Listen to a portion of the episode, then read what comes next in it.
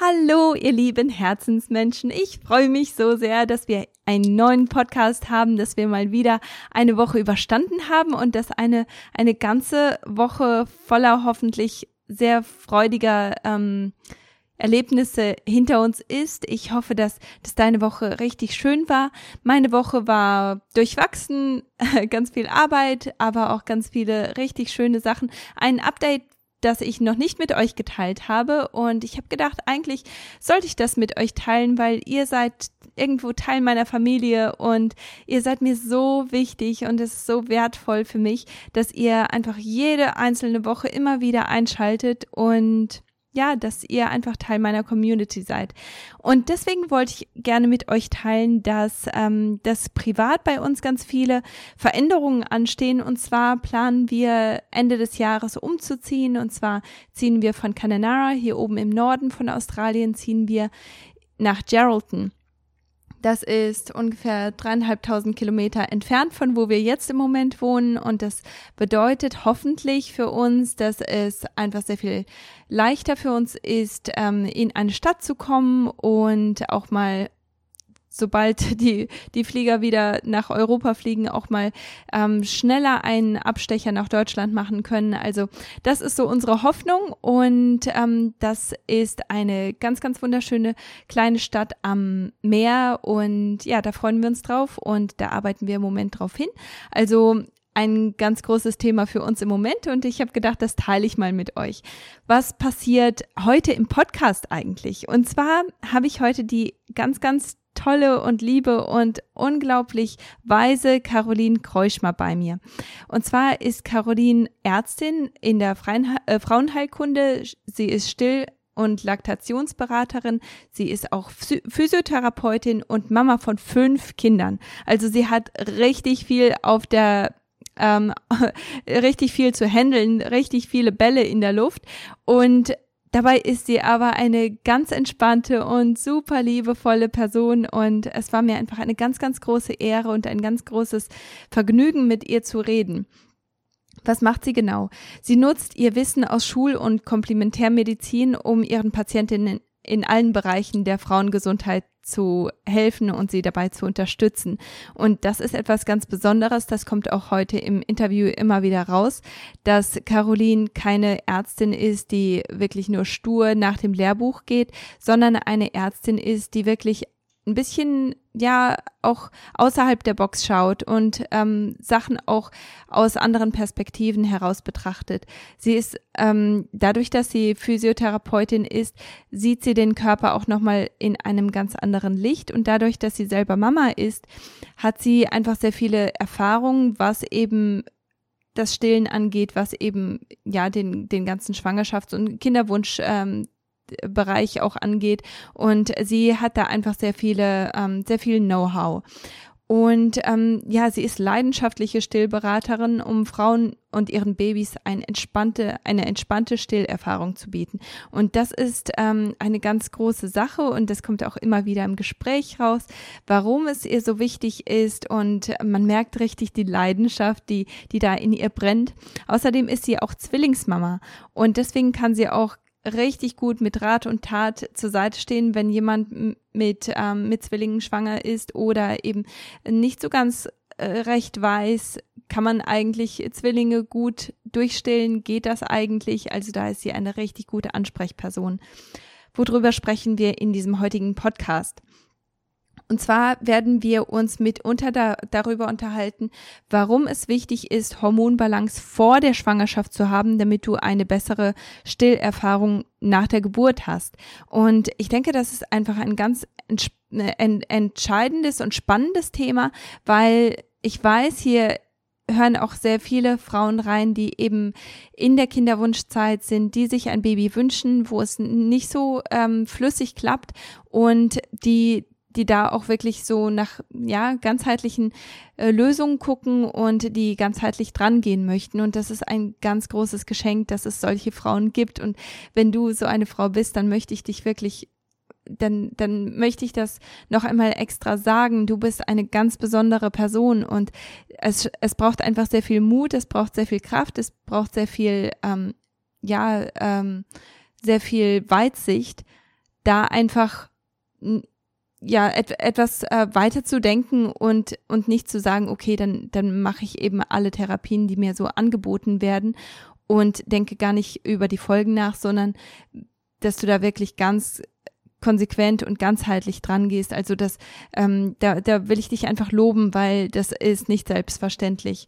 Deswegen ist das auf jeden Fall ein Podcast, der meine ganzen Kinderwunschmädels auch ganz stark betrifft, weil natürlich möchte man dieses Baby, natürlich möchte man diese ersehnte Schwangerschaft haben, aber auch nach der Schwangerschaft, auch nach der Geburt möchtest du natürlich auch dein gesündestes Du sein und du möchtest natürlich auch, wenn du beschließt zu stillen, dann möchtest du das natürlich auch zu einer möglichst guten Erfahrung machen. Und warum Hormonbalance jetzt schon eine Rolle spielt, bevor du überhaupt schwanger wirst, das erklärt die Caroline im Podcast. Außerdem erzählt sie auch, wie sie dazu gekommen ist, Stillberaterin zu werden.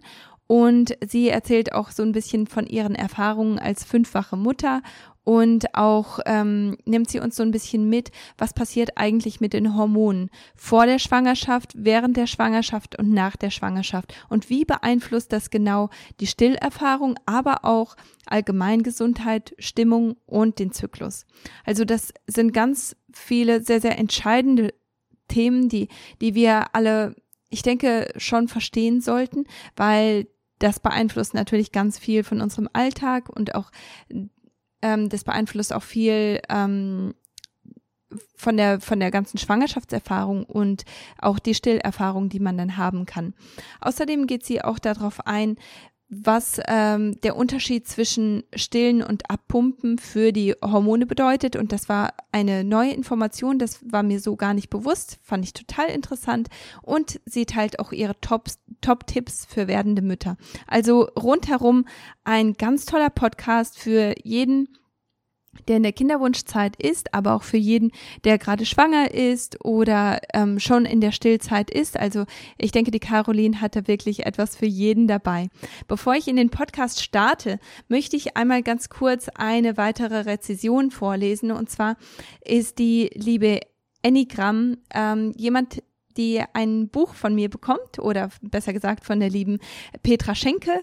Und zwar schreibt die Enneagram transparent und ehrlich. Danke für dein Teilen all der wertvollen Informationen, deine Ausdauer und dein großes Herz für uns Frauen. Ich nehme immer wieder etwas für mich mit, das ich im Alltag umsetzen kann. Ich danke dir so sehr, dass du ja, dass du diese Worte dagelassen hast und ähm, ja, dass du mich damit auch ermutigt hast und ich ich, ich freue mich einfach so sehr, dass du immer wieder etwas aus diesen Podcasts nehmen kannst um wirklich deinen Alltag besser zu gestalten und deine Gesundheit jeden Tag etwas besser zu machen. Also das, das bedeutet mir einfach ganz viel und ähm, das, das zaubert einfach ein ganz großes Lächeln auch auf mein Gesicht und vor allem bringt es natürlich auch andere Leute näher an diesen Podcast und anderen kann auch geholfen werden. Wenn du auch eine Rezession bei iTunes hinterlassen möchtest, dann kannst du einfach rübergehen zu iTunes, da ein paar Sternchen lassen, so viele wie, wie du denkst, dass ich verdiene, hoffentlich fünf, und ähm, ein paar Worte und damit hast du auch die Chance, ein Buch zu gewinnen.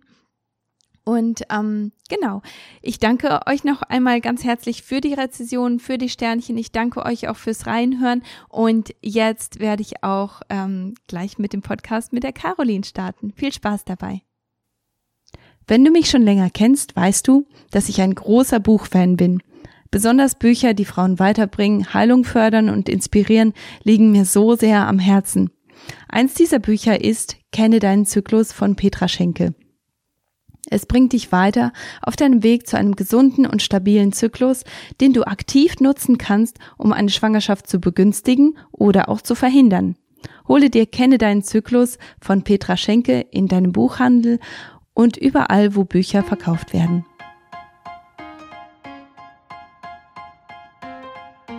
Jahrelang suchte ich nach der Lösung für meine Hormonstörungen und meinen unregelmäßigen Zyklus. Ärzte konnten mir nur mit der Pille helfen, die meinen bestehenden Nährstoffmangel und meine Hormonimbalance zusätzlich verstärkten. Erst als ich Nährstoffe und Lebensstilveränderungen nutzte, sah ich echte Veränderungen. Heute arbeite ich als Nährstoffexperte und Integrative Health Practitioner, um dir zu helfen, deine Hormone und deinen Körper zu verstehen. Bei Die Heile Frau bringe ich dir jede Woche einen neuen Podcast zum Thema Hormone, Nährstoffe und ganzheitliche Heilung. Ja, hallo, liebe Caroline.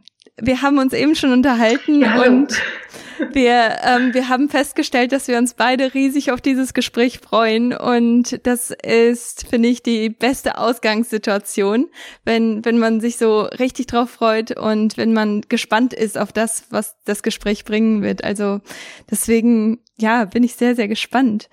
Caroline, könntest du dich einmal ganz kurz vorstellen und einmal, ähm, ja, auch uns mitnehmen in die Reise, die dich dazu gebracht hat, dass du jetzt Stillberater, Stillberaterin bist, weil du bist ja außerdem auch Ärztin und Physiotherapeutin und du hast noch einen ganzen ähm, Schwanz an, an anderen Bezeichnungen und anderen, ähm, anderen äh, Gaben und Möglichkeiten. Ja, das mache ich gerne. Also ich fange vielleicht ganz vorne an. Ich bin Caroline, ich bin 39 Jahre, Mama von fünf Kindern und als jetzt, also mein letzter Beruf, den ich jetzt ausübe, ist sozusagen Ärztin. Vorher war ich Physiotherapeutin und ähm, ich bin freiberuflich tätig als Still- und Laktationsberaterin. Und also die Physiotherapie-Ausbildung habe ich gemacht, weil ich meine Badezeit für das äh, Medizinstudium überbrücken musste, was sich im Nachhinein als das Beste überhaupt herausgestellt hat, weil ich da so viel lernen durfte und das ein so ja einen so umfassenden Einblick gegeben hat ähm, in all das, was dann mit dem Medizinstudium danach kommt. Und ähm, als ich dann Medizin studiert hatte und fertig war, da habe ich dann in der äh, Gynäkologie Geburtshilfe angefangen. Also ich bin da sozusagen Ärztin in Weiterbildung und bin das auch immer noch. Und dann hatte ich am ähm, Studium schon ein Kind gekriegt und dann war das so, na ja, das hat man dann gestillt, dann hat, ging das so los, ja, so, dann hat man sich überhaupt mal über all das, was man im Studium nicht äh, mitbekommt, mal Gedanken gemacht, wenn es einen dann selbst betrifft, ja, wie will man denn sein Kind ernähren? Ach ja, man stillt das, ach so, ach, das ist ja alles gar nicht so einfach. So hat es dann seinen Lauf genommen und ähm, dann habe ich natürlich in der, in der Klinik mit den Geburten und der Wochenstation auch immer viele Frauen begleitet und fand das irgendwie immer blöd. Also ich weiß gar nicht so genau wieso, aber das war immer so eine Sache von, das muss doch mehr geben. Also da muss es doch, das, das kann doch nicht sein, dass die ganzen Frauen nicht nach Hause gehen und so wenig stillen. Also das war mir irgendwie immer komisch. Und dann hatte mein ähm, Chefin mir damals so einen Flyer in mein Fach gepackt und hat gesagt, ich glaube, Sie fahren da mal hin. Und dann bin ich da hingefahren und habe so gedacht, oh mein Gott, das ist die Antwort auf alle meine Fragen. Es war so ein Ärzteseminar fürs Stillen. Ich war so begeistert, ich kam da zurück und habe so Sie müssen das, das, das, das, das machen. Alle so, oh.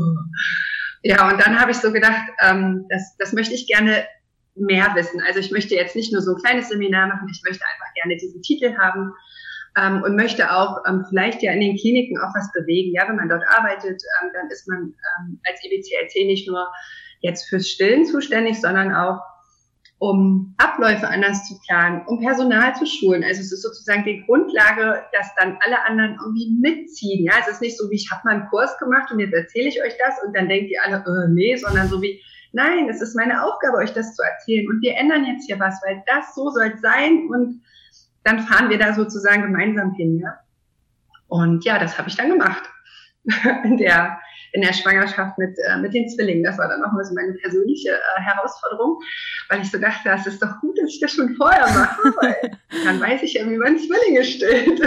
Ja, äh, war das dann während... Ja, das ist sozusagen der kurze Abriss. Warst du, äh, waren deine Zwillinge dann so praktisch die zweite Schwangerschaft oder? Das war die vierte Schwangerschaft. Die vierte Schwangerschaft. Die Zwillinge sind Kind vier und fünf. Ja, okay. Also ich habe, während ich sozusagen in der Klinik gearbeitet habe, noch äh, zwei Kinder sozusagen bekommen. Ja. Und da war das mit dem Stillen dann auch kein Problem mehr. Das erste war irgendwie ein bisschen schwieriger so. Ähm, und dann habe ich, als ich mit den Zwillingen schwanger war, dann die Ausbildung gemacht, also mhm. diese Weiterbildung. Ja. Ja, super spannend. Und äh, das finde ich auch gerade sehr interessant, dass du eben auch die ganze Bandbreite auch irgendwo bieten kannst, weil du das selber auch so erfahren hast als Zwillingsmama. Weil das, äh, das denke ich auch immer ja. wieder, dass das eine besondere Herausforderung sein muss, wenn man, ähm, ja, wenn man eben Zwillinge hat und dann aber trotzdem irgendwo stillen möchte oder wenigstens hauptsächlich stillen möchte, selbst wenn man es nicht komplett macht. Aber ähm, ja, das, das ist schon sehr, sehr spannend, dass du das so auch alles selber erleben durftest. Ja, das ist, äh, das finde ich tatsächlich auch ähm, schön und bin da sehr dankbar, dass das dann auch alles so gut geklappt hat. Also, dass mhm. man das alles ähm, über, ja, über das, das Kind kriegen oder der, die Kinder kriegen, da war gefühlt alles dabei, außer ähm, der Kaiserschnitt. Ich habe zwei Kinder zu Hause bekommen. Also mir ist da alles sozusagen einmal aus dieser ganzen medizinischen Palette mhm. alles bewusst und dann das, was man selber hat, äh, ähm, das ist schon total schön. Und auch mit den ganzen Still Erfahrungen. Also das, natürlich habe ich nach dem ersten Kind gemacht, ja, ist toll, jetzt weiß ich, wie es geht, nur stillen und tragen, ja, ist voll easy. Dann kommt Kind zwei und ist komplett anders und denkst so, oh, scheiße, ey, das funktioniert jetzt aber doch nicht so, wie das beim ersten Mal. Und dann kommt Kind drei und du denkst dir so, okay, jetzt hatte ich schon zwei, jetzt kriege ich bestimmt eine gute Mischung hin und das ist wieder komplett anders. Und dann hast du nochmal Zwillinge, was auch wieder komplett anders ist. Also das ist äh, ja auch super spannend und ich habe da, glaube ich, unglaublich viel auch ausprobiert einfach. Mhm. Und musste auch immer, naja, ich sage dazu tatsächlich immer mitschwingen, ja. Also man musste immer gut mit seinen Kindern oder mit seinem Kind tatsächlich mitschwingen. Und dafür braucht man einfach einen ganzen Pool an Möglichkeiten, die es mhm. gibt. Und ja. das sieht man oft einfach nicht. Also wenn es dann keinen gibt, der sagt, guck mal, hier ist das ganze Schwimmbecken voll, such dir doch einfach ein Schwimmtier aus und guck, und wenn das nicht mehr passt, dann wechselst du halt. Weil man oft so dann so, so ja so mit Scheuklappen so da durchgeht. Ja, das ist dann total schade. Und das ist dann sozusagen meine Aufgabe als ja, als Mama von fünf Kindern, als Stillberaterin, als Ärztin zu sagen, nee, pass auf, weißt du, es gibt da den ganzen Pool voll. Wir suchen dir jetzt einfach was aus und gucken, ob es passt. Ja, ja, das ist voll gut. Und auch so wichtig, dass, dass man äh, auch dieses, äh, dieses Bewusstsein auch hat. Ich muss nicht unbedingt mit, mit dieser einen Methode jetzt zurechtkommen. Also ich, ich merke das auch immer wieder an, an Freundinnen oder auch meine, meine Schwestern, die sind da auch sehr unterschiedlich. Jeder geht da ja auch ganz anders damit um, gell, mit, mit dieser Stillerfahrung. Ähm, und ich denke auch je nachdem, welche, ähm, was, was für eine Erwartungshaltung man hat. Meine jüngere, meine jüngste Schwester hat in ihrer mit ihrem ersten Kind hat die große Probleme gehabt zu stillen und hat es dann im Endeffekt gelassen. Und wo sie dann schwanger war mit dem zweiten Kind, hat sie gesagt, nein, ich bin jemand, der stillt und hat dann irgendwo diese Identität auch angenommen. Mhm. Und dann, dann ging das auch. Und sie sagt, so im Nachhinein ähm, hätte sie das einfach durchgezogen, dann hätte es wahrscheinlich auch beim ersten Mal geklappt, nur weil diese Identität dann noch nicht da war. Ähm, mhm. Ja, war das einfach kopfmäßig einfach viel, viel schwerer für sie. Ja, das ist ja, glaube ich, diese Sache, das ist ja nicht nur so, ich habe eine Brust und das ist Baby und es macht den Mund auf, sondern da ist, kommt das erste Mal vielleicht in, im Leben ähm, an den Punkt, wo man sagt, okay, das ist meine Brust. Aha, also wenn man die vorher noch nie angeguckt hat, weil die einem nie gefallen hat, ja, also mhm. solche Dinge, ja? ja, dann soll man den ganzen Tag da oben ohne da sitzen und dem Baby zugucken, wie das an die Brust geht. Aber man hat seine Brust ja vorher noch nie angeguckt. Da kommen halt auch so ganz viele Themen hoch, die man vorher vielleicht einfach gut wegpacken kann. Mhm. Also überhaupt mit Schwangerschaft und Kind kriegen sind das so ganz viele so auch so sehr Körper, Frauenkörperthemen, die da hochkommen, die man immer gut wegpacken konnte. Und dann steht man einmal plötzlich da und weiß, okay, stillen ist vielleicht das Beste und ich will das irgendwie machen, aber ich kann meine Brust überhaupt nicht leihen. Und dann geht es halt darum, nicht zu sagen, du leg mal an und mach mal, sondern so, ja, warum kannst du deine Brust denn nicht leiden? Also mhm. da ist man dann wirklich erstmal, dass man an sowas arbeitet, damit die Frau überhaupt diesen Teil ihres Körpers akzeptiert, auch als, ja, Nahrung für ihr Baby. Mhm. Ja, das ist, also das sind, da sind so ganz viele Dinge, die dann immer noch mit, mit hinzukommen. Ja, ja, ja definitiv. Ähm, um ein, äh, einmal ein bisschen umzuschwenken. Ähm, in diesem Podcast geht es ja immer ganz viel um Hormone und das ist auch so ein bisschen so eine Frage, die stelle ich, weil, weil ich ein bisschen neugierig bin auch. Ähm, weil da ist ja schon eine große Hormonverschiebung während der Stillzeit. Kannst du uns einfach ähm, mal mitnehmen und uns diese Hormonverschiebung erklären? Und dann habe ich noch eine kleine Zwischenfrage ähm, zu dem Thema. Aber äh, kannst, kannst du das einmal äh, kurz? Okay, erstmal die Hormonverschiebung. Ja, bitte.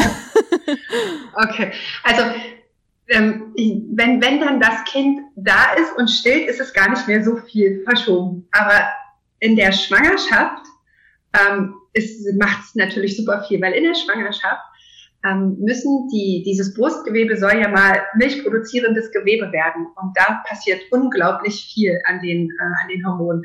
Das Progesteron sorgt dafür, dass, ähm, dass, die, dass das Gewebe umgebaut wird, dass sich da die milchbildenden Zellen bilden, also zusammen mit dem Östrogen und dem ähm, Prolaktin. Auf dem Insulin, Schilddrüsenhormon. Also alles, all, all das, das hat sozusagen eine Aufgabe dahin zu sagen, ich bin schwanger, okay, wir müssen in neun Monaten Baby, äh, Baby ernähren, also wir müssen jetzt hier echt einen Umbauprozess machen. Mhm. Ja, damit diese, damit es dann die Milchgänge es da gibt, damit es da die Alveolen gibt, die das abgeben, die milchbildenden Zellen, das alles muss funktionieren. Und ähm, dann wird es alles angelegt und dann gibt es ähm, sozusagen aus der Plazenta auch ein Hormon, was dann sozusagen sich da dran blockt und sagt, so, es hier bisher hetzt, also wir produzieren noch keine Milch, ihr habt toll gearbeitet, aber ich sitze jetzt noch hier und wir machen Pause, ja, wir warten jetzt alle so. und ähm, dann kommt es ähm, zur Geburt, ähm, da sinkt dann das Progesteron und gleichzeitig ist die Plazenta ja weg. Und dann kann die Plazenta natürlich kein Hormon mehr machen, was sich da dran gesetzt hat. Ja, und das heißt, das ganze ähm, Prolaktin, was dann vorher da schon so rumgeschwommen hat und was da jetzt einfach ähm, nicht ran konnte, darf sich jetzt an diese Rezeptoren setzen. Und das führt dann dazu, dass jetzt all das, was umgebaut wurde, auch jetzt in die Produktion kommen kann. Gleichzeitig gibt es das Oxytocin, also das sind, glaube ich, die zwei, also die zwei wichtigsten Hormone ähm, in der Stillzeit. Als milchbildendes Hormon, also das, was sozusagen die, die äh, die Zellen dazu bewegt, die Milch rauszugeben, den Milchspendenreflex zu machen, was dann ähm, auch immer mit, mit, dem, mit dem Saugen des Babys, also das Baby gibt dann sozusagen den, ähm, ja, den, den Startschuss jetzt an der Brustwarze, über die Brustwarze zum, ähm, zum Gehirn, über die ähm, Hypophyse. Jetzt darf es sein, jetzt darf es gehen. Und dann sind diese ganzen Rezeptoren da und wenn man dann eben sehr viel und häufig anlegt, dann können diese ganzen Rezeptoren auch besetzt werden. Und das ist ganz wichtig am Anfang, dass man das sehr häufig macht, damit die ganzen Rezeptoren besetzt werden und nicht zugrunde gehen, sondern dass man jeder Zelle sagt, du und du und du und du auch. Dass man allen sagt, ja, ja, ja, ihr dürft jetzt. Ja? Und wenn man das nämlich nicht macht, dann, dann sind die so wie, oh, ich darf nicht mitspielen, oh, okay, dann höre ich auf und bilde mich zurück. Und dann mhm. hat man vielleicht später ein Problem, ähm, wirklich ausreichend Milch zu produzieren, weil man braucht, also wenn wir davon ausgehen, ja, Babybrust, das ist ja, ist ja ein Team, ja. Also du kriegst ja das Baby, was zu deiner Brust passt, beziehungsweise mhm. du kriegst die Brust, die zu deinem Baby passt, ja. Das heißt, du brauchst einfach auch jede Zelle, die da irgendwie mitmacht. Mhm. Ja, das macht absolut Und deswegen ist es so wichtig, das zu wissen, also dieses, dass, dass es so wichtig ist, am Anfang viel anzulegen, weil das ist noch so, so eine, ja, so eine sensible Phase, ja, wo man auch noch ein bisschen was steuern kann die aber auch gleichzeitig so sensibel ist, wenn da irgendwas nicht funktioniert, dann hat man den Rattenschwanz irgendwann hinten. Am Ende oder dann in der Stillzeit, wenn es schon ein paar Monate gegangen ist, dann geht es vielleicht die ersten Monate, aber dann nicht mehr. Ja. Mhm. Und das ist, das ist, glaube ich, wichtig zu wissen. Ja. So, dass, dass die erste Zeit so entscheidend ist. Mhm. Ja, das macht absolut Sinn, weil was nicht genutzt wird, da ist der Körper dann irgendwann ja. auch, halt, wenn wenn es nicht genutzt wird, dann dann wird es eben auch ähm, ja auf Seite geschoben, dann wird sich eben mehr mit Regeneration ja. äh, beschäftigt ja. oder was auch immer, gell? Also natürlich. Und soll man dann da Energie reinstecken, wenn man die Zellen nicht braucht? Ja, richtig, also genau. Das ist ja, mhm. ja. Ja, mhm. das, äh, das macht sehr viel Sinn. Aber ich, ich habe noch ähm, die Frage, die ich stellen wollte, war eher zur Hormondisbalance. Und ähm, jetzt, wenn man äh, schaut, wie sich die Hormone alle verschieben und dass da einfach so sehr viel passiert und alle Hormone beschäftigt sind, ähm, da um, umzustrukturieren. Wenn man aber von vornherein eine Hormondisbalance hatte und diese Hormondisbalance irgendwo auch besteht, wenn man schwanger wird und über die Schwangerschaft hinweg, das verliert sich ja nicht einfach so. Man hat ja trotzdem eine Hormondisbalance. Ähm, ist das auch etwas, das dann Einfluss darauf hat, wie, wie gut die Milchproduktion ist? Ja, also dieses, ähm, gerade das, das hat vor allem den Einfluss dahingehend, schon in der Schwangerschaft, wie gut was umgebaut wird. Ja, mhm. also wie gut schafft denn, schaffen denn die Hormone da jetzt dieses Signal zu geben, mach jetzt da Milchgewebe, also Gewebe, was Milch produziert. Und das ist es schon so, dass ähm, das Insulin und auch das Östrogen dann da wichtig sind, ähm, in einer gewissen, wie immer, in einer gewissen Dosierung im Endeffekt, ja, und gleichzeitig dann aber auch diesen Prozess wieder hemmen, gerade wenn dieser, wenn dieser Umbauvorgang abgeschlossen ist und jetzt sozusagen Prolaktin und äh, Oxytocin ihren Auftritt haben, dass das andere dann einfach noch da ist und dann aber wieder hemmend sich auswirkt. Ja, also das, was sozusagen am Anfang vielleicht gut ist, kann dann am Ende schlecht sein, weil mhm. es einfach dann nicht wieder weg ist. Ja? ja?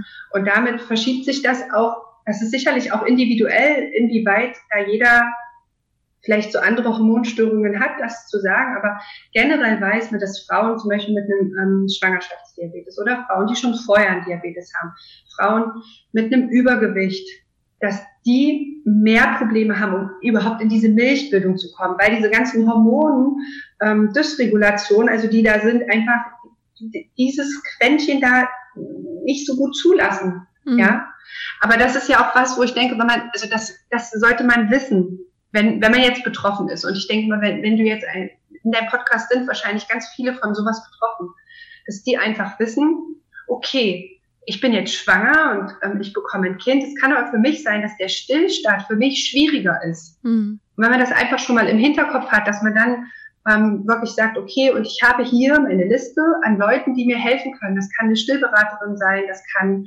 ähm, vielleicht eine Heilpraktikerin sein, die ganz viel mit Hormonen weiß, aber dass man einfach sagt so, oder im Vorfeld schon, es ist schwierig, ich habe einen Schwangerschaftsdiabetes, insulinpflichtig und ähm, ich möchte einfach im Vorfeld da schon gut betreut werden. Was können wir denn tun? Dann kann dir die Stillberaterin sagen, ja, also es ist besonders wichtig, die, auf die erste Zeit zu achten, ähm, so dass man dann wirklich einen Plan haben kann, um dann trotzdem mit dieser Hormon ähm, das Optimale rauszuholen, weil dann ist es vielleicht so, dass man einfach ein bisschen mehr Geduld braucht und einfach ein bisschen mehr machen muss. Aber wenn man das vorher weiß, dann geht das. Hm. Und gleichzeitig nimmt man auch ganz viel von, wenn du nach drei Tagen noch nicht diese vollen Brüste hast, dann ist es okay, bei dir dauert es einfach länger und das ist hm. okay. Und man fällt nicht in, oh mein Gott, ich hab's noch nicht. Ich bin so furchtbar schlecht. Weißt du, dann hast du ja auch wieder, dann hast du auch wieder Hormone, ja. die machen dann Stress. Ja. Dann hast du kein Oxytocin und dann hast du auch so einen negativen Kreislauf, ja, also dass man da wirklich, naja, ich, ich stelle mir das gerade vor, weißt du, man sitzt so in einem gut gepolsterten Sessel und fährt so auf sein Hormon und man kann mal nach dort kippen und man kann auch dort kippen, aber man sollte nicht reinfallen, mm, ja? ja, sondern dass man wirklich dann ganz viele Leute hat, die einen in diesem Sessel halten und sagen, nee, das ist alles möglich, du darfst auch wackeln, wir passen auf, dass du nicht reinfällst. Ja, ja, definitiv. Und ich denke, das ist auch ganz wichtig, dass man das auch versteht, okay, meine Hormone sind, sind jetzt nicht optimal wenn ich jetzt schwanger werde, dann wird das nicht einfach weggehen mit der Schwangerschaft. Das, ähm, das hat auch Konsequenzen während der Schwangerschaft und auch nach der Schwangerschaft. Und da denke ich, ist es auch trotzdem eine, vor allem wenn man, ähm, wenn einem das von vornherein bewusst ist, dann ist das ja eine absolute Chance, die Hormone irgendwo gesünder zu machen, schon während der Schwangerschaft, weil das, was man macht, das, das tut auch dem Kind gut, dass man sich einfach nährstoffreicher ernährt, dass man mehr trinkt, dass man sich bewegt. Also man muss natürlich keinen Marathon laufen, aber man kann einfach ein bisschen mehr spazieren gehen, was man vielleicht vorher nicht gemacht hat. Ich denke, diese ganzen Sachen, die ja. tun dem Baby ja auch gut, gell? Auf jeden Fall. Also ich glaube, generell ist ja so eine, oder überhaupt die, die Kinder, der Kinderwunsch schon bei aller Möglichkeit überhaupt nochmal so auf sein Leben zu schauen. Ja, so wie passt es denn gerade? Muss ich meinen Alkoholkonsum reduzieren? Mhm. Muss ich mein Nikotin reduzieren? Also solche Dinge, die kommen ja dann das erste Mal, wenn man denkt, oh, ich möchte jetzt ein Baby. Mhm. Und dann ist man schwanger und dann ist es ja nochmal so, dann hat man vielleicht auch auf einmal Lust auf Sachen, die man vorher überhaupt nicht gemocht hatte oder man will irgendwas nicht mehr essen, ähm, was man immer früher gemocht hatte. Und das gibt dann auch nochmal so, so einen Einblick, wie so, ja, setz dich doch mal damit auseinander. Mhm, ja, und genau. gerade wenn man jetzt zum Beispiel Probleme hat, schwanger zu werden, dann, dann ist es natürlich nicht, wenn man schwanger ist, alles plötzlich normal und, und schön und auch in der Stillzeit normal und schön. Sicherlich ist die Schwangerschaft immer eine Sache, wo das, wo man danach vielleicht auch die Chance hat, dass alles nochmal komplett anders ist, ja. Aber gleichzeitig auch, ähm, wo man viele Stricke in der Hand hat, die einem sonst im Alltag vielleicht entgehen, mhm. weil man jetzt einfach auch wirklich spürt, es ist, ich bin halt einfach nicht alleine und das ist jetzt nochmal eine Riesenchance, Gesundheit nochmal anders zu betrachten und da nochmal einen anderen Weg hinzugehen. Ja. ja. Und gleichzeitig mit dem Wissen, dass Stillen ja auch positive Eigenschaften für mich als Mutter hat, ja, aber auch für das Kind. Wenn ich das lange stille und ich selber Diabetikerin bin, dann hat das Kind ein geringeres Risiko, auch mal Diabetes zu bekommen. Und wenn man sowas weiß, dann ist das natürlich nochmal vielleicht ein gewisser Ansporn zu sagen, nee, ich möchte das jetzt. Hm. Ja, definitiv. Ja, das macht Sinn. Und ähm, auch nochmal zurückzugehen zu der Vorbereitung. Jetzt sagen wir mal, während der Schwangerschaft will sich jemand vorbereiten und ich habe äh, das öfter auch gehört, gerade bei ähm, bei Freundinnen, die die so sehr sehr hellhäutig waren, sehr zarte Haut hatten, dass die wirklich extreme Schmerzen hatten während der Still während der Anfangsstillzeit, weil weil ihre Nippel dann einfach wirklich ständig gerissen sind. Sie haben ähm, teilweise haben sie mir gesagt, dass sie mehr Blut, ähm, dem Baby mehr Blut gegeben haben als als ähm, Milch, weil weil sie einfach so viel geblutet haben und es trotzdem weiter probieren wollten. Gibt es da irgendwelche Möglichkeiten, die man ähm, nutzen kann, um die Nippel auch schon vorzubereiten? Weil ich meine, es ist schon sehr viel Belastung, die man so normalerweise ja nicht nicht hätte. Gell? Es äh, hängt ja nicht ständig jemand an deinem Nippel und saugt darum. Also das ist tatsächlich ein bisschen schwierig, weil man kann seine Nippel nicht darauf vorbereiten. Ja? Mhm. Also wenn wir, wenn wir eine Vorbereitung für die Nippel bräuchten, dann hätte der liebe Gott uns vielleicht ja irgendwie so einen Nippelvorbereitungsding an unseren Körper gemacht oder so. Also jetzt mal so ganz übertrieben gesagt. Ja. ja? Ein, an, am Anfang ein Gefühl von, oh mein Gott, es hätte mir jemand sagen können, dass das so sich anfühlt, ist normal. Also ich weiß noch, dass ich dachte so, Scheiße, das hat aber keiner gesagt und ich habe so viel gelesen und fand das ein krass überwältigendes Gefühl. Mhm. Also wirklich so wie, oh. Und das blieb auch bei jedem Kind.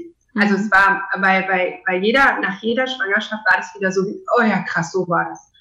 Ähm, und das, das bleibt bestehen am Anfang der Stillmahlzeit und hört aber auf. Mhm. Was nicht sein sollte, ist von nach diesem Gefühl, oh krass, und es wird immer doller, es wird immer doller, ich will ja. gar nicht mehr stehen. Und wenn man das Gefühl hat von, oh mein Gott, ich will das jetzt gar nicht stillen, ich habe so Angst und das tut so weh, dann ist irgendwas faul. Ja. Und auch wunde Brustwarzen sind, ähm, da stimmt was nicht. Aber das hat primär nichts damit zu tun, dass man seine Nippel nicht vorbereitet hat, sondern es hat was damit zu tun, dass der Stillprozess nicht optimal ist, also dass das Kind nicht optimal angelegt ist. Mhm. Ja, dass man nicht die optimale Position hat, dass das Kind die, die, nicht die optimale Bewegung hat. Also da muss man wirklich bei dem Stillpaar schauen. Ah, okay. Also das heißt, da wäre die Vorbereitung okay, ich weiß, das ist ein krasses Gefühl, das hält mehrere Wochen an, aber es sollte nie schlimmer werden und es sollte mir nie mehr wehtun. Mhm. Ja, dann, und meine Brustwarzen sollten auch nicht rund sein, dass die vielleicht mitgenommen sind. Ja, also, dass die, dass die, dass die sich vielleicht anders anfühlen, dass die da auch mal eine Stelle haben, die komisch ist, aber die sollten jetzt nicht abfallen, die sollten nicht dauerbluten. Mhm. Ja, das sollte alles nicht sein. Dann stimmt irgendwas mhm. nicht. Und generell gibt es auf der Brustwarze gibt es halt diese Montgomery-Drüsen, die sorgen dafür, dass es optimal versorgt ist. Mhm. Ja, wenn wir jetzt natürlich immer eine Stilleinlage drauf klatschen und alles wieder zumachen, dann funktioniert es vielleicht nicht so gut. Deswegen mhm. kann es ja auch einfach mal sein, dass man viel mehr Luft dran lässt sowieso viel mit dem Baby kuschelt und dass es dann einfach da sich immer selber suchen kann, wann es dann bereit ist, ja. Mhm. Aber dass mir jetzt irgendwie sagt, dann müsste da jetzt mit einem Waschlappen schrubben, mit einer Bürste oder sowas, das nicht. Es sollte aber vielleicht drin sein, tut das dolle weh, habe ich äh, wunde Brustwarzen, dann sollte ich mir jemanden suchen, der sich damit auskennt. Weil dann mhm. gibt es auch wieder zigtausend Möglichkeiten, warum das so ist. Ja? Und ein dauerstillendes Baby macht, wenn es richtig angelegt ist, auch keine wunden Brustwarzen. Ja, ja, das ist gut zu wissen. Also keine, macht keine Stellen, ja. Das ist, sollte nicht sein, dann stimmt irgendwas nicht. Mhm. Ich denke, das ist echt gut zu wissen und ähm, so im Allgemeinen, ich denke, es ist natürlich nochmal ganz anders, wenn man sich mit dem Thema Stillen ganz intensiv auseinandersetzt, aber grundsätzlich weiß die allgemeine Bevölkerung nicht so sehr viel über solche Sachen Bescheid. Man, man äh, rechnet einfach damit, dass es unangenehm ist, wegen den Geschichten, die man eben gehört hat. Und genau das Gleiche ist es ja auch mit, mit dem Zyklus, mit, mit der Monatsblutung, dass man einfach davon ausgeht, das ist einfach ätzend und niemand will das ja, aber das, das stimmt ja gar nicht, gell? Es, es ist ja einfach ja. etwas ganz Wunderschönes, etwas, das ein Vorrecht ist und je nachdem, wie man das betrachtet, dann kann das eine echte Chance sein, statt, ähm, statt etwas, was, was man einfach verteufelt und wo, wo man sich davor fürchtet. Also das sollte ja nicht sein. Ja, und auch dieses, also wenn man dann zu seinem Frauenarzt geht und sagt, damit tut das Stillen aber total weh und wenn man dann sowas hört wie, das muss so. Mhm. Also da kann man ja, also wenn man jetzt weiß, dass das nicht so ist, kann man sich fragen, warum glaubt denn der Frauenarzt, dass es denn wehtun muss? Ja. ja. Das ist ja bei Menstruation genauso. Naja, Menstruation tut halt weh. Ja. Nee, Nein. muss es nicht. Aber das zeigt ja ganz viel über dich selbst, wenn du das als Frauenarzt sagst, ja. Sondern, dass man da wirklich, wenn man das Gefühl hat, da passt irgendwas nicht, irgendwas, das tut mir immer noch weh, ich kann mir nicht vorstellen, dass das so gewollt ist. Die Natur ist doch nicht blöd. Die lässt einen noch nicht einen Prozess machen, der einem immer wehtut, so lange, wie man das macht. Wir sind ja als mhm. Menschen eine lang stillende Art. Wir würden auch unsere Kinder niemals lang stillen. Wenn das ein dauerschmerzhafter Prozess wäre, dann sollen wir wahrscheinlich schon längst ausgestorben sein, weil es keiner durchhält. Ja. ja. Dass man einfach wirklich denkt, so wie, nee, aber ich, ich fühle, dass, dass das nicht richtig ist. Mhm. Da muss irgendwas sein. Und dass man dann wirklich sagt, egal was alle Freundinnen, alle Ärzte drumherum sagen, dass man wirklich sagt, halt, nee, ich ja. suche mir jetzt jemanden, bei dem ich da, der, vielleicht erstmal der sagt, ja, das kann ich mir vorstellen, das ist, das ist durchaus möglich, weißt du, ich schaue mir das mal an oder wir mhm. reden mal darüber. Dann ist man schon mal so wie, oh, okay, ich bin nicht komisch. Nein, du bist nicht komisch. Es ist mhm. total wertvoll, dass du dran geblieben bist an diesem Gefühl und dir jemanden ja. gesucht hast, der, der dir da hilft. Mhm. Das ist, glaube ich, dieses, was du sagst. Ja, wir denken alle, ist, das muss wehtun. Nee, es ist krass am Anfang, aber es sollte nicht wehtun. Und mhm. dieses krasse Gefühl am Anfang, das verschwindet und dann, dann wird es gut. Mhm. Und dann weiß man das, man vergisst das ja zum Glück auch wieder. Das ist so wie Geburt, ja, man vergisst das ja wieder, wie das anstrengend ist eigentlich alles war. Und ähm, das ist, glaube ich, auch so eine Überlebensstrategie. Deswegen ist es total doof, so dass man was machen sollte, was einem immer wehtut. Mm, ja. Ja, ähm, wenn wir jetzt davon ausgehen, ähm, die, die Geburt ist passiert, man hat sich jetzt äh, langsam mit, mit dem Stillen angefreundet und ähm, das klappt jetzt ganz gut und man stillt regelmäßig, dann ist ja auch in, in dieser Phase ist ja eine große Hormonverschiebung, die da passiert. Und das ist ja auch Teil ähm, des, ähm, der, der ähm, Ursache, weshalb man keinen Eisprung hat oder ähm, der Eisprung nicht so ganz zuverlässig ist. Wie, ähm, wie ist die Hormonverschiebung während dieser Zeit? Also das Prolaktin verhindert das sozusagen, das fährt die, fährt die Ovarien komplett runter. Und dadurch ähm, machen, machen die nichts. Also zumindest nichts, was Zyklus, Zyklus zu tun hat. Ja, Das Prolaktin ist hoch und man hat dann so die laktationsbedingte Amenorrhoe, also das die stillende Nichtregel. Mhm. Ja? Also man menstruiert nicht, wenn man, wenn man stillt. Und das ist aber sehr abhängig davon, wie hoch das Prolaktin ist und wie häufig man stillt und wie sehr die Abstände mit dem Stillen sind. Ja, also ähm, man findet dann immer so sechs Monate ähm, ist es, äh, da weiß gar nicht, ob man das sagen darf. Sechs Monate, wenn man viel stillt, hat man sechs Monate mindestens keine Regel und diese laktationsbedingte Amenorrhoe ist eine gute Verhütungsmethode. Mhm. Ja, es gibt natürlich nicht nur wir, wir Zugang zu Verhütungsmethoden haben, sondern es gibt ja auch noch Länder, die keine Möglichkeiten haben und für die ist das sozusagen viel und häufiges Stillen ihre Verhütungsmethode, mhm. weil die dann eben keinen Eisprung haben, ja, weil die Ovarialfunktion so runtergefahren ist. Ich habe ähm, ich habe mich mit der Petra Schenke unterhalten, die hat jetzt äh, vor kurzem ein, ein Buch über den Zyklus veröffentlicht. Und ähm, sie hatte erwähnt, nicht in dem letzten Gespräch, sondern vorher mal für jeden, der, der den, ähm, den letzten Podcast mit der Petra gehört hat und danach sucht. Ähm, sie hat äh, erwähnt, dass, dass man ungefähr drei Stunden zwischen dem Stillen haben muss, damit man sicher sein kann, dass der Eisprung verhindert wird oder dass, dass der Zyklus nicht ähm, mhm. neu aufgefahren wird. Ist das auch so deine Erfahrung und deine mhm. ähm, Ansicht, ja? ja? Ja, wenn die, wenn die Stillabstände zu groß werden, dann ähm, ist das Prolaktin sinkt relativ schnell wieder. Schon mhm. nach drei Stunden ist es wieder gesunken und nach sechs Stunden ist es ganz niedrig. Das kann dann also, das kann dann dafür reichen, dass, ähm, dass dabei so ein ähm, Ei wieder durchkommt. Also es ist tatsächlich so, dass das, also häufiges Stillen ja, das ist gut. Ähm, ich, mhm. ich finde es immer ganz gut, ähm, so Sachen zu bestätigt zu haben, einfach nur, ähm, weil, weil die Informationen, die ich hier rausgeben, äh, rausgebe, die, ähm, die sollen natürlich auch Leuten nicht irgendwie, ähm, ja, zu mehr Kindern verhelfen, wenn sie keine Kinder haben, nicht, nicht mehr Kinder haben möchten. Vor allem in der Stillzeit ist das ja manchmal auch ein bisschen zu ja. früh. Also das, da muss man schon ganz klar sagen, natürlich gibt einem niemand eine hundertprozentige Sicherheit, mhm. aber das kriegst du bei Verhütung sowieso nicht, außer du hast keinen Geschlechtsverkehr mehr. Das ist hundertprozentig sicher, ja. Ähm, dann, weil das ist, nicht, weil das natürlich auch immer individuell ist und dann mag das Kind vielleicht an zwei Tagen mal eine sehr lange Stillphase haben, aber wenn man das jetzt weiß, kann man ja sagen, oh Kind, kannst du nicht mal stillen?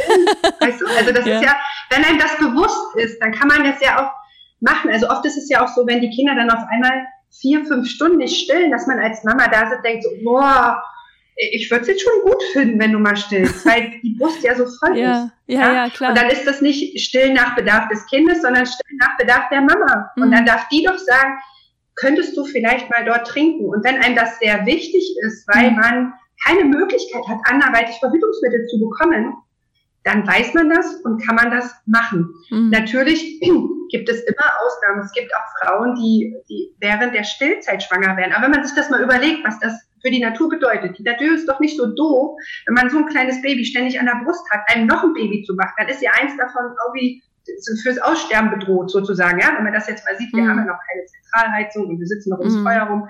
Das wäre ja nicht in der Sache der Natur. Mhm. Ja. Ja. Und das, das würde die ja nicht machen. Wie ist das dann, wenn man, ähm, wenn man abpumpt? Ähm, ist, ist das dann im Prinzip, ist, ist das ja der gleiche Effekt, gell?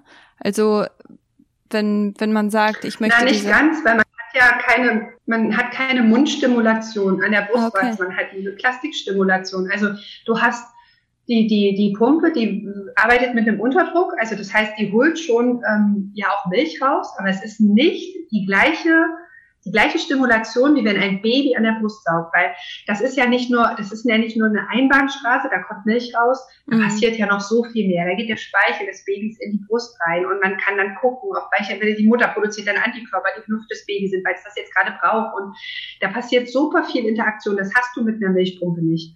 Das bedeutet eben auch, dass man, wenn man pumpt, am Anfang auch deutlich mehr pumpen muss, damit man diese, diese, Fehl, diese Fehlinformation einfach ähm, abbricht, dass man es halt häufiger machen muss, sagen muss, okay, hier ist jetzt kein Baby da, aber guck mal, guck mal, guck mal, da kommt vielleicht eins, das ist, ja, wenn es frühgeborenes ist und man ähm, mhm. pumpt erstmal, um die, in die Milchbildung zu kommen. Mhm. Ja.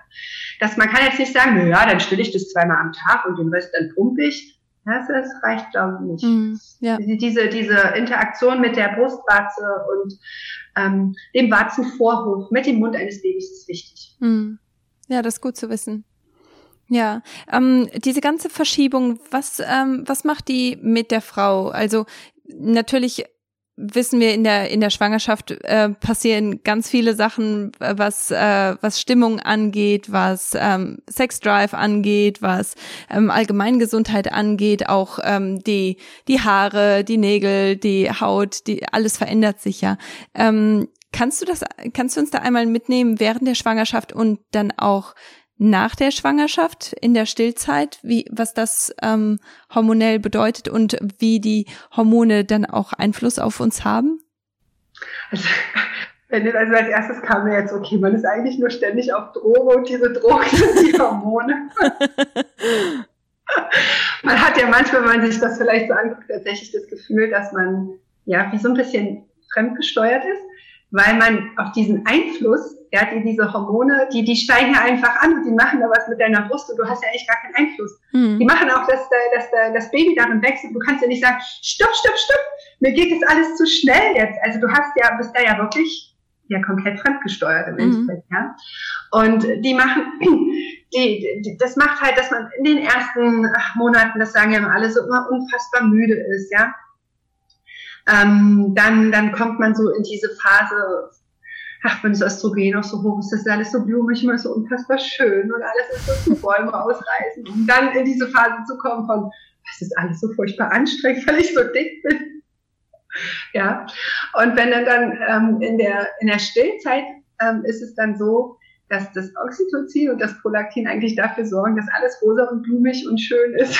Selbst die durchmachten Nächte einem gar nicht mehr so vorkommen. Mhm. Ja, also das ist tatsächlich so, dass die, dass diese, das Oxytocin als Liebeshormon, das kennt man ja nicht nur aus ähm, jetzt vom Stillen, das hat man ja auch, ähm, wenn man mit seinem, mit seinem Partner oder seiner Partnerin intim wird, ja, dass das, dass das auch kommt und das Prolaktin ist so dieses, dieses Mütterhormon, dieses kümmere dich doch um mich und natürlich und man, man geht so auch immer über seine Grenzen irgendwo drüber, ja, und solange man also viel stillt, empfindet man das nicht so. Das kennt man jetzt vielleicht auch so von seinem Partner, ja, also man, wenn man jetzt stillt die ganze Nacht, da ist man morgens meistens nicht so müde, auch wenn das Baby noch zwischendurch weint, weil das, weil das mit den Hormonen, das ist ja schon so gemacht. Mhm. Und der Mann sagt so, oh mein Gott, wie schaffst du das immer nur? Mhm. Ja, und man weiß, es ist selber nicht mehr. Und wenn man das Kind dann groß hat und die dann mal eine Nacht haben, wo die nicht gut schlafen, dann denkt man so, boah, scheiße, ey, das habe ich doch, wie habe ich das früher mal hingekriegt? Naja, klar, da fehlen einfach die Hormone. Ja, das ist so dieser Selbsterhaltungstrieb. Die Hormone sorgen schon dafür, dass du das immer wieder machst. Mhm. Und dann denkst du dir so, aber diese Nacht mache ich alles anders. Ich kann nicht mehr schlafen. Dann machst du einen an und du denkst, ja, nein, doch, komm, es geht noch eine.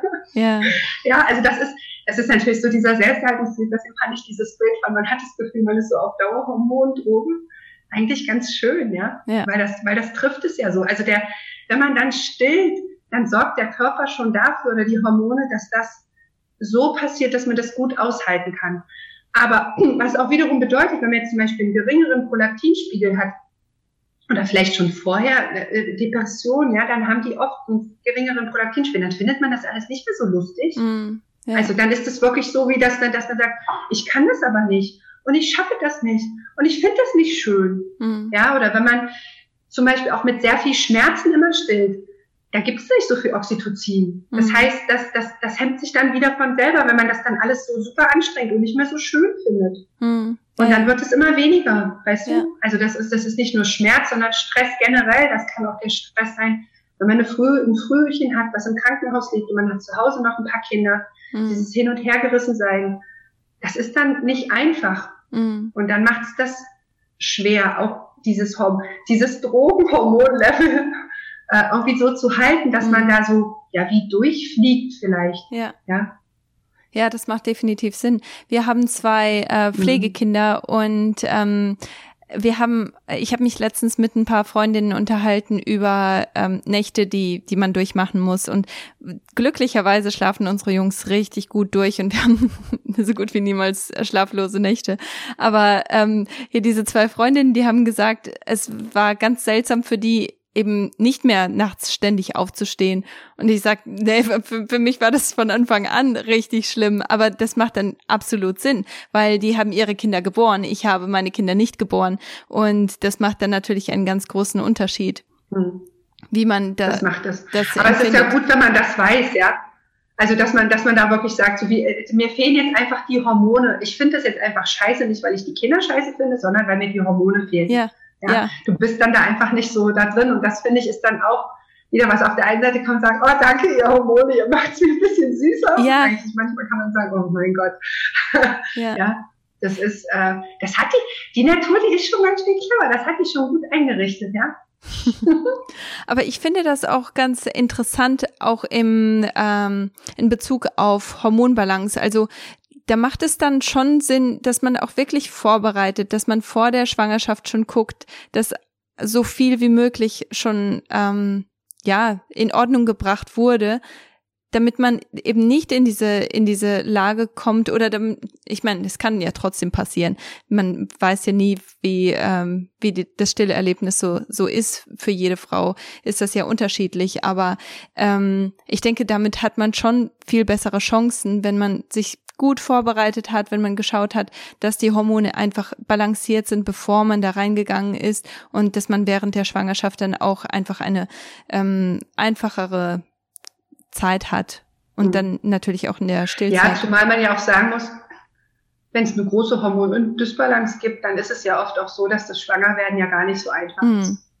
Ja, also das ist ja tatsächlich so, dass das nicht so einfach funktioniert und die Natur hat sich sicherlich auch was dabei gedacht, dass es gerade dann eben nicht funktioniert, weil mhm. es alles nicht äh, stimmig ist. Und wenn man das jetzt einfach mit ähm, in der Kinderwunschbehandlung mit Hormonen wegmacht, dann ist das so, na ja, klar, dann hat man das vielleicht irgendwie künstlich geschaffen, aber das ist ja nicht, also es ist ja nicht der Urzustand erreicht, weißt du, es wäre doch mhm. viel schöner, wenn man einfach mal unten aufräumt und nicht einfach dann nur einen neuen Schrank drum baut und dann sieht es ordentlich aus und dann, ähm, weißt du, so, wenn ja. man jetzt unten einmal aufräumt und seine eigene Hormondisbalance versucht, mit all den Möglichkeiten, Ernährung, Bewegung, alles ja. das irgendwie so in, in gute Position zu packen. Und Richtig. dann kommt die Kinderwunschspannung, die macht dann Schrank drüber, ist auch ordentlich. Aber spätestens dann, wenn die Schwangerschaft voranstellt, wenn es zum Stillen kommt, irgendwann bricht es wieder auf. Das mhm. hält es einfach nicht. Ja, und dann hat man zwar ein Baby, und dann hat man aber trotzdem das Ganze danach nicht, weil da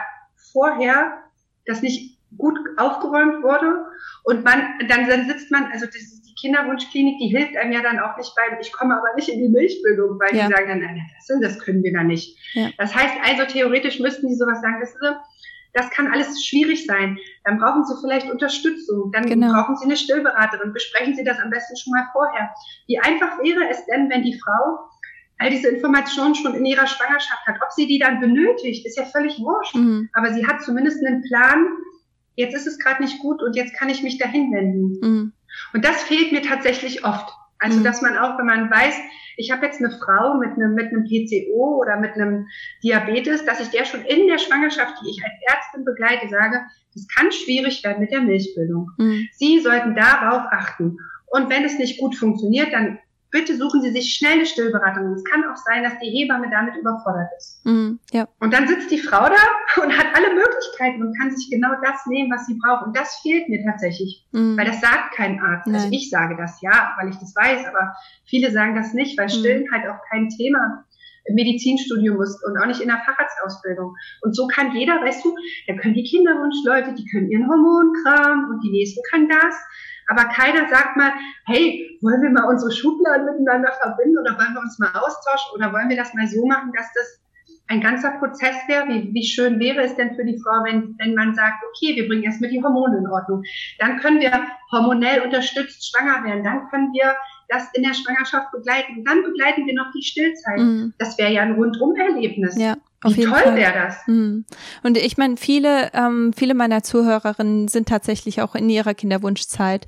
Und in der Kinderwunschzeit denkt man eben gar nicht an die Stillzeit. Man denkt ja gar nicht an die Zeit danach. Ja. Man möchte einfach nur mal schwanger werden. Und das ist so das ganz große Ziel. Aber wie dann die Schwangerschaft abläuft, ähm, und wie, wie dann auch die Stillzeit abläuft, wie man sich selber danach fühlt, das ist immer so ein bisschen im Hintergrund und ich denke, dass äh, da hast du echt einen richtig guten Punkt gebracht, weil ich denke, es, es ist wichtig, dass man da auch ein bisschen tiefer schaut, ein bisschen weiter schaut, weil gerade in der Schwangerschaft hat man ja noch die Zeit, sich damit auseinanderzusetzen. Sobald das Baby da ist, da hat, da hat man weder Kopf noch Zeit für überhaupt irgendetwas. Also von daher. Das ist stressig. Ja, genau.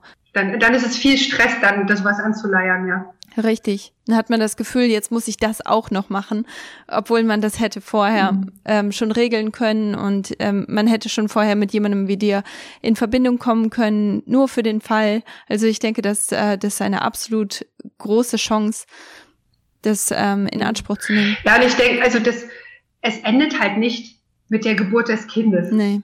Weißt du, dann beginnt einfach nur eine nächste Stufe. Mhm. Und das ist eigentlich ganz schön kurzsichtig, nur zu sagen, dann habe ich endlich mein Baby. Mhm. Ja, und dann? Also das, das geht halt weiter. Ja, und dass man wirklich auch sich vielleicht dazu, ich weiß, wenn man ja so in der Kinderwunschbehandlung ist oder überhaupt einen Kinderwunsch hat, dann glaubt man sich ja noch gar nicht daran zu denken, überhaupt mal ein Kind zu haben. Mhm. Ja, also da ist so oft dieses, und wenn es dann überhaupt mal klappt, da ist man doch sehr, traut sich gar nicht so sehr in die Zukunft zu schauen, weil es mhm. auch einfach so schmerzhaft ist, mhm. weil es dann nicht funktioniert, ja.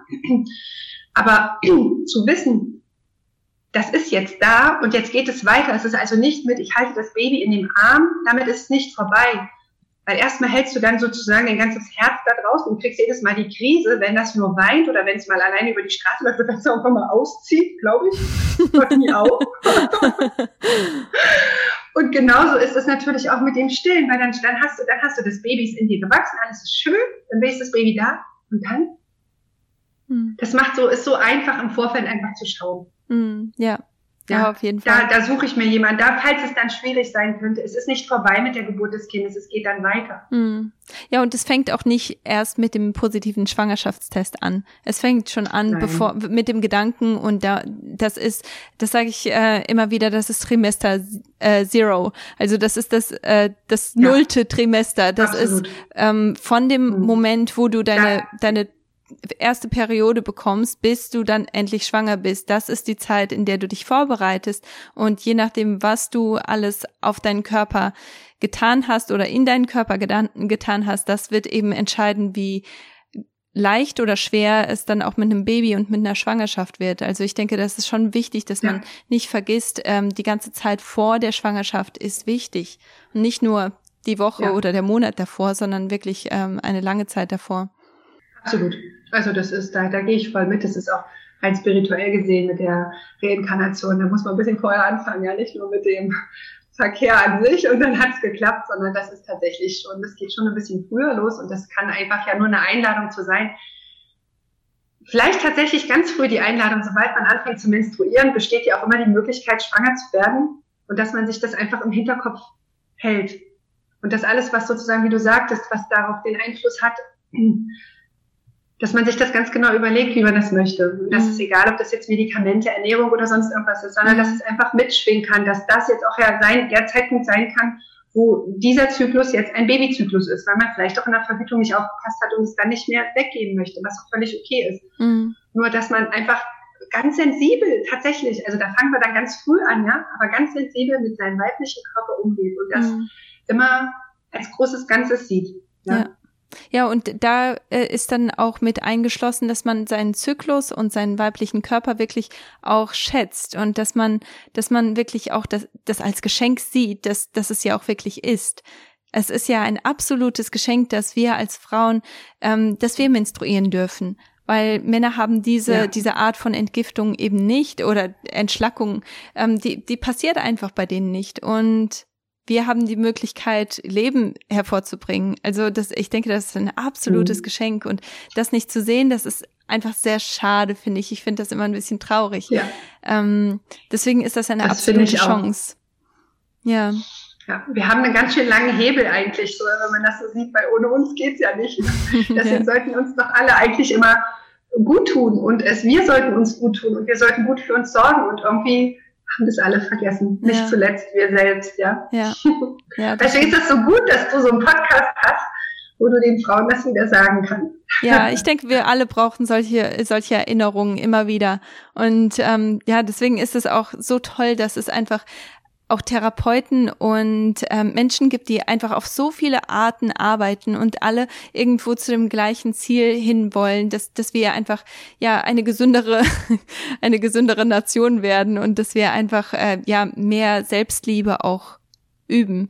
Also ich denke, das ist sehr, sehr wichtig, dass man auch dieses Bewusstsein auch entwickelt und hat. Ja, das Gesundheit beginnt immer bei dir im Kopf. Ja. Mit jeder Entscheidung, die du triffst, mit das, was du, wenn du morgens aufstehst, mit deinen ersten Gedanken. Mhm. Da geht's los. Und ja. es endet mit deinem letzten Gedanken. Und ja. das ist so, wäre so schön, wenn du so viel mehr, das alles, was, also wir Frauen haben ja so oft so diese, wir müssen unsere Kinder abgöttisch lieben ohne Ende. Und dann fragst du dich immer so, wie liebe ich mich eigentlich auch so abgöttisch und ohne Ende? Nee. Ja, ja das, da geht's los. Ja, also, ja genau. Kann man da tatsächlich einfach, äh, einfach mal anfangen, weil das ist dann, das hat dann nicht nur was für die Kinder, das hat dann natürlich auch einfach so einen Mehrwert für alle, für alle mhm. Frauen, für alle. Ja. Und dann auch wieder für die Männer, weil wir sind ja alle eins. Ja. Ja, das, äh, das stimmt. Ich denke, man kann niemals aus einem, ähm, aus einem, aus einer leeren Tasse äh, schöpfen und ähm, deswegen muss man, muss man die erst einmal füllen, damit man auch weitergeben kann. Ja, ich sag auch immer, der Brunnen, der kann, der muss, der muss voll sein, um überlaufen zu können. Ja? Und wenn ja. ein Brunnen nicht voll ist, dann kann es auch nicht voll Liebe übersprudeln. Ja? Richtig. Wie mit der Tasse. Man kann nicht aus einer leeren Tasse schöpfen. Ja, richtig. Ja, be bevor ich dich gehen lasse, äh, Caroline, ähm, was sind deine Top-Tipps für, ähm, für stillende Frauen oder auch für werdende Mütter?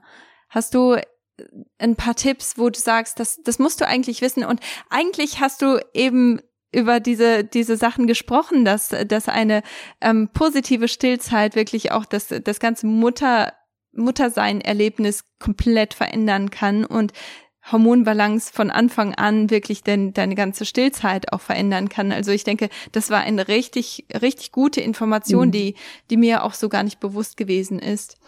Hast du sonst noch irgendetwas? Also, ich, ich bin eine große Freundin von Stillvorbereitung, ja, also von Stillvorbereitungskursen auch und ähm, ich mache das selber auch, das soll jetzt hier gar keine Werbung sein, aber ich weiß ja, wie, wie in der Klinik gestillt wird. Mhm. Also ich weiß das, weil ich das ja gemacht habe und ich sehe ja je, immer in den Beratungen, wie scheiße das lief.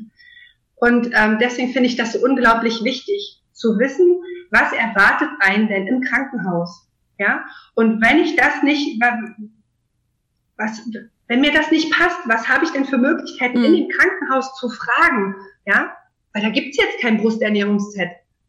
Aber wie kann ich denn das anders machen? Das finde ich wichtig. Also, dass man einfach weiß, das erwartet mich im Krankenhaus und so kann ich damit umgehen. Mhm. Ja? Stillvorbereitung bedeutet für mich, dass ich, dass ich dir den ganzen Korb voll hinstelle an Möglichkeiten, dass du ein Vertrauen hast, egal, wenn da vier Schwestern reinkommen, hast du fünf verschiedene Meinungen und noch die sechste von dem Arzt dazu. Ja, sondern du weißt, nein, ich möchte das so und ähm, ich weiß, ich brauche jetzt dieses Teil aus dem Korb. Ah, das hat jetzt nicht so gut gepasst, dann nehme ich dieses Teil aus dem Korb.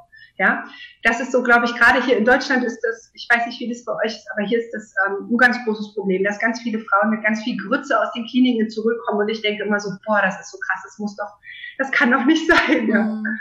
Ähm, da finde ich das wichtig, überhaupt einmal in der Schwangerschaft schon ans Stillen zu denken. Will ich stillen? Wie will ich stillen? Wie geht denn das? Also überhaupt mal sich darüber Gedanken machen, wie soll denn Babyernährung laufen?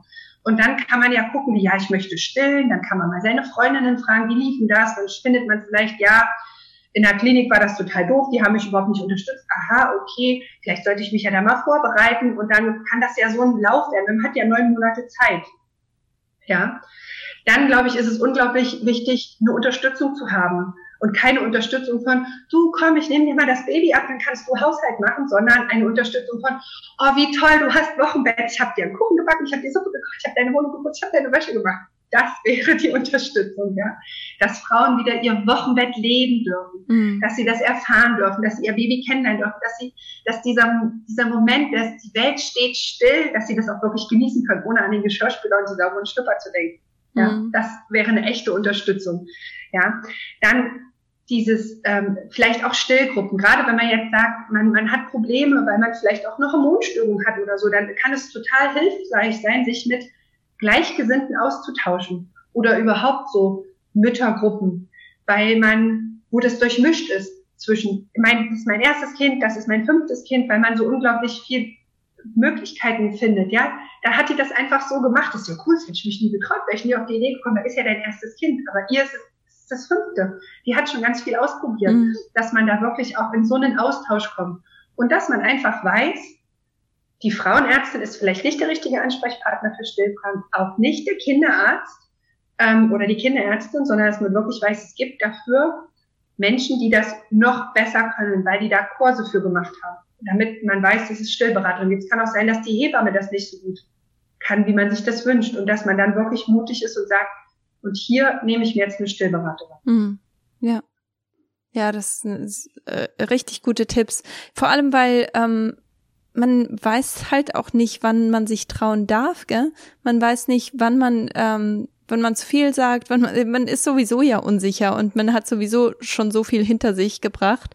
Ähm, manchmal braucht man einfach auch im Vor, äh, Voraus braucht man diese diese Sicherheit, damit man die Sicherheit dann auch mittragen kann in, in diese Situation.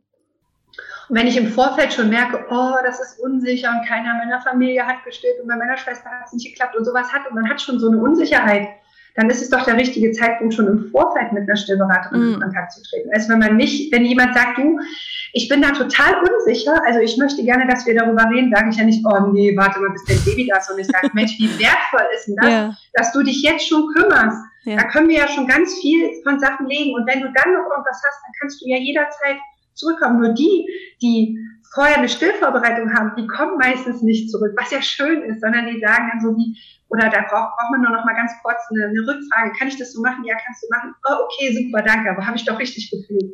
Ja, aber im Gegensatz die, die sich über Monate schleppen, wo man dann als Stillberaterin dazukommt, ist es oft einfach schon erdrückend, weil man diese Last schon spürt. Man ist jetzt die Letzte in der Instanz. Alle haben es schon versaut und man muss es jetzt retten. Mhm. Und dann ist es oft halt nicht mehr zu retten im Sinne, wir stillen jetzt voll.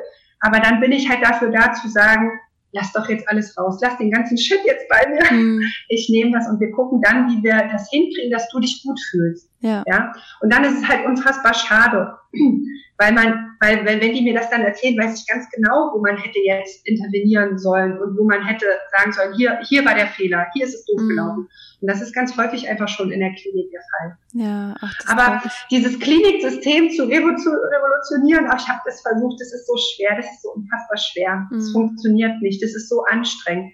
Das ist viel einfacher, dann die Frauen wirklich zu sagen, hier, pass auf, mach einen Kurs, bereite dich darauf vor. Das und das wirst du in der Klinik erwarten. Mhm. Und wenn es besser ist, ist doch gut. Ja, super. Wenn es nicht erwartet, ja. wenn es nicht war, ist doch super, ja. ja. Ähm, als dann im Nachhinein das alles aufzuarbeiten, weil dann auch natürlich ganz viel, ganz viel Wut und ganz viel Trauer auch immer mitschwingt. Mhm. Wut darüber, dass man nicht richtig sich vielleicht selbst nicht informiert hat, dass man in der Klinik nicht das Richtige erzählt bekommen hat und Trauer auch weil man vielleicht ein gewisses Stillbild oder wie es zu sein hat, ja im Kopf hatte und dann mhm. konnte man diesem nicht gerecht werden und dann hat man wieder so Selbstzweifel und man ist sich selbst nicht genug. Weißt du, das ist ein riesen Batzen. Ja, ja.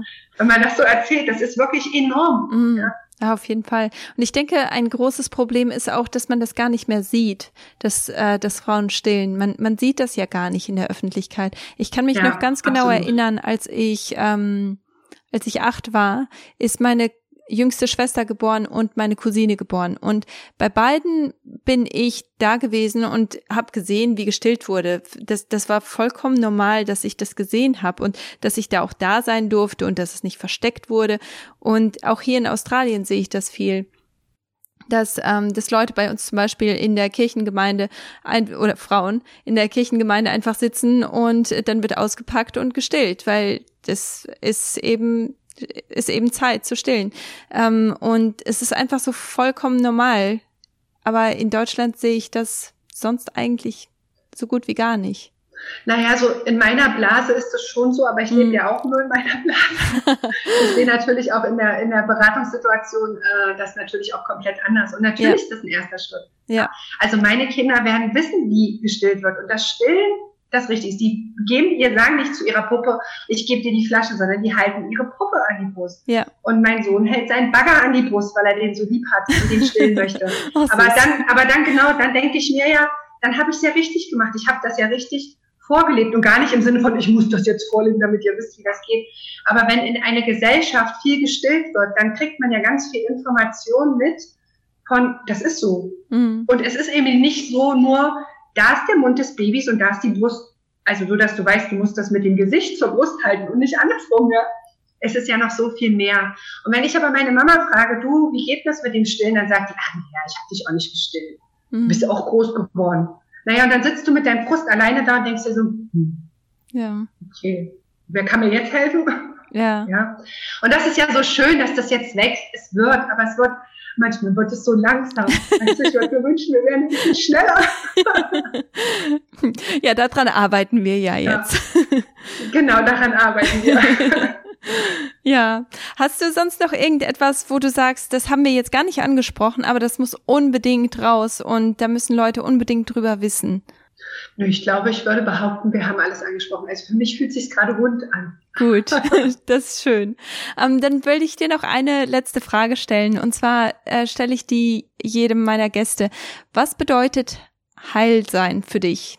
Mein Podcast heißt ja Die heile Frau und deswegen finde ich das sehr wichtig, auch zu, zu wissen, was bedeutet Heilung eigentlich? Was bedeutet es, heil zu sein für dich? Das ist eine große Frage. Also, Heilsein bedeutet für mich, dass ich mich so wie ich bin, mit dem wie ich hier bin, also damit meine ich mit, ja, mit meiner Aufgabe, die ich hier auf dieser Welt habe, dass ich mich komplett so annehmen kann und dass ich das auch in gewisser Weise leben kann. Ähm, wir haben ja alle eine Aufgabe hier, weshalb wir reinkarniert sind. Und ähm, wenn ich jeden Teil dieser Stückchen, die dazugehören, sehen kann, nehmen kann und vielleicht mit denen was tun kann, auch wenn die nicht so passend sind, weil ich mir das gerne anders gewünscht hätte, ähm, dann hat das für mich ganz viel mit Heilsein. Und ich glaube, das ist aber ein Weg und dieser Weg heißt Leben. Und ich glaube, wenn man das erkannt hat, dann ist es Zeit zu gehen, weil dann hat man seine Aufgabe hier erfüllt. Ja. Ja. Und ich glaube, als Frau ist das nochmal was ganz Besonderes, weil man so viel mit hat und noch so viel dazu kriegt, so ein Gepäck, weißt du? Und da, wenn man dann auch überlegt, was, was vielleicht so Ahnenthemen oder sonst irgendwas ist, wenn man das so sich als Frau, wie Frauen sozusagen schon lange leben betrachtet, ist das ein ganz großer Brocken. Und dann das, was man vielleicht noch so mit dazu bekommen hat, so im Laufe, bis man dann vielleicht in dieses Bewusstsein kommt, ist das ganz schön krass. Auch das wiederum ist wahrscheinlich auch einfach dann die Aufgabe hier, die man mhm. zu tun hat. Ja. Also grob heil sein bedeutet nicht, für mich jetzt nicht nur, ich fühle mich gesund, ähm, körperlich, sondern auch seelisch und geistig. Also mhm. das ist für mich jetzt nichts, was man trennen kann. Das ist, ähm, das gehört zusammen. Ja, ja, definitiv. Ja. Ach, schön. Dankeschön, dass du das mit uns geteilt mhm. hast. Das ist sehr schön. Ja, ich danke, dass ich das teilen durfte. Ach, sehr gern. ähm, ja, das war ein echt schöner, schöner Podcast mit dir und ähm, vielen Dank für die ganzen Informationen, die du mit uns geteilt hast und dass du einfach auch so großzügig warst mit deinen Informationen. Und ich bin mir sicher, dass viele, egal in welcher ähm, Lebensphase sie sich gerade befinden, dass sie wirklich sehr viel auch nehmen konnten aus diesem Podcast, weil es ging wirklich nicht nur um Stillzeit, sondern es ging auch um Schwangerschaft, um die Zeit vor der Schwangerschaft, es ging um Zyklus, es ging um Selbstannahme, also so viele verschiedene Themen. Ich, ich danke dir, dass du, ähm, dass du da so großzügig warst mit deiner Sehr Zeit. gerne. Das kann man einfach nicht einzeln betrachten. Das funktioniert nee. für mich nicht. Nein, und das Hängt ist auch so, ja. Ja, definitiv. Ja, herzlichen Dank, mhm. liebe Caroline. Ähm, ich danke dir. und ähm, ja, sicherlich werden wir einander noch noch mal irgendwann treffen. Also ich glaube, dass dass alle meine Gäste irgendwo früher oder später noch mal auftauchen weil ich die einfach immer alle so gern habe. Bin ich gespannt. ähm, ich werde natürlich deine Kontaktdaten alle ähm, verlinken und ähm, kannst du einmal ganz kurz ähm, deinen Instagram-Handle und auch deine Website erwähnen, einfach nur für die Leute, die, äh, die sich das so direkt angucken möchten? Also bei Instagram findet man mich unter die.frau.ganzheitlich und meine Internetseite ist www.stillliebe, still-liebe.com aber das ändert sich jetzt so im Laufe tatsächlich. Ich habe noch eine neue Webseite und das wird alles so aufgebaut. Also das ah, ja. also über Instagram findet man mich ganz, ganz sicher. Und wenn man mir eine E-Mail schreiben möchte, dann kann man das auch ähm, tun an äh, die.frau.ganzheitlich.googlemail.com. Okay, super. Ich werde das auch auf jeden Fall verlinken und ähm, sobald deine neue Website dann, dann da ist, äh, werde ich den Link dann einfach austauschen und äh, dann, dann können ja. meine Zuhörer dich immer finden. Ja, herzlichen Dank nochmal und ähm, dann bis zum nächsten Mal. Ja, bis zum nächsten Mal. Ich danke dir. Es war sehr schön. Ja, ich fand es auch sehr schön. Tschüss. Ja, dieser Podcast war vollgepackt mit so vielen wertvollen Informationen und deswegen sage ich jetzt auch gar nicht mehr groß was dazu, weil du, du hast jetzt wahrscheinlich brauchst du eine Minute, das alles zu verdauen und wie ich schon vorher erwähnt habe, wenn du ähm, schauen möchtest, was die Caroline so macht und wie sie dir helfen kann, dann kannst du einfach auf die Shownotes gehen und da ihre Informationen alle bekommen und ihr da auch auf Instagram folgen oder ihre Website auch auschecken oder sie auch einfach anschreiben. Die E-Mail-Adresse ist auch in, in den Show Notes verlinkt. Und ähm, ja, ich danke dir nochmal, dass du reingehört hast. Und nächste Woche geht es los mit einer ganz neuen Aktion. Und zwar habe ich eine Aktion für alle meine, ähm, für, für meinen ganz engen Kreis. Und zwar alle, die meinen Newsletter abonnieren, die ähm, haben die Chance bekommen, ihre Fragen stellen zu dürfen. Und zwar konnten Sie Ihre Fragen als Sprachnachricht stellen oder direkt in meinen Podcast kommen oder einfach nur Ihre, Ihre Fragen als E-Mail dalassen. Und nächste Woche geht es dann los mit dem Frag mich was Podcast und da wird es um PMDD gehen.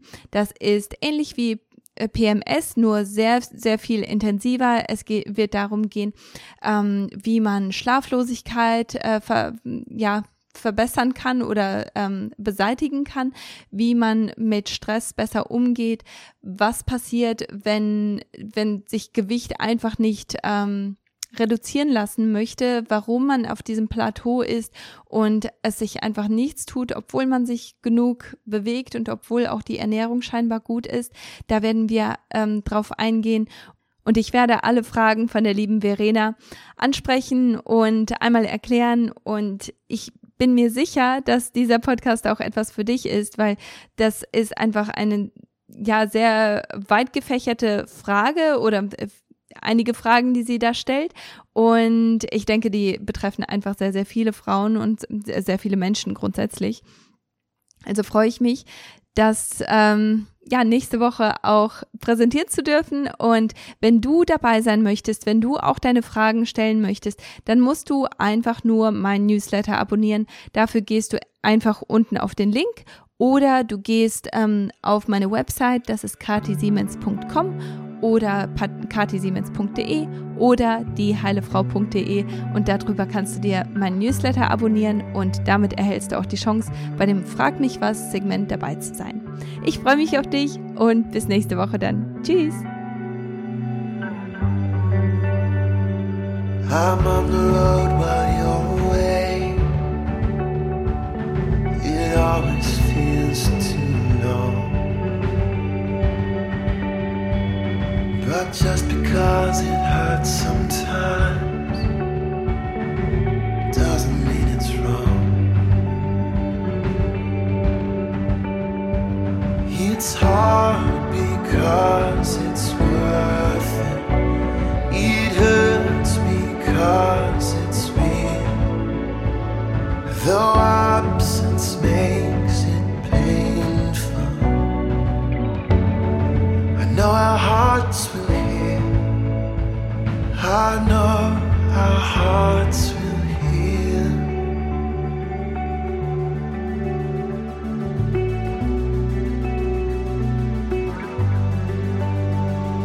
Don't hear the words the critics speak, cause none of it is true. They don't walk in our footsteps 啊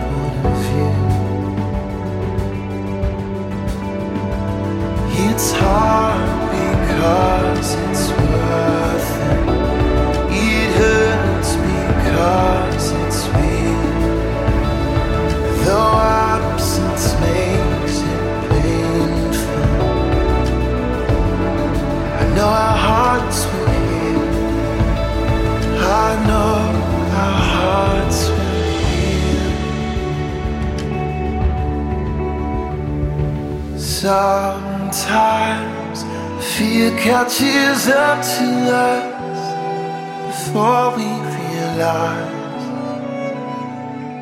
Sometimes love slips away from us if we don't see the sign.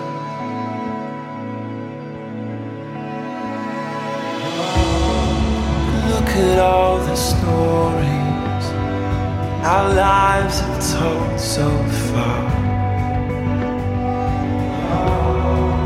All we couldn't see from the start.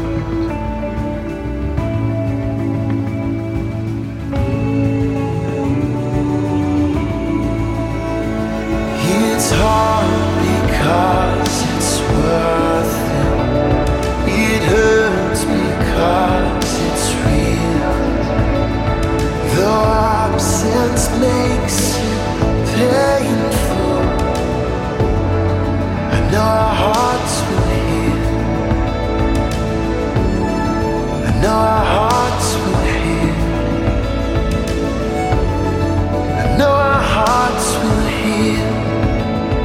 I know our hearts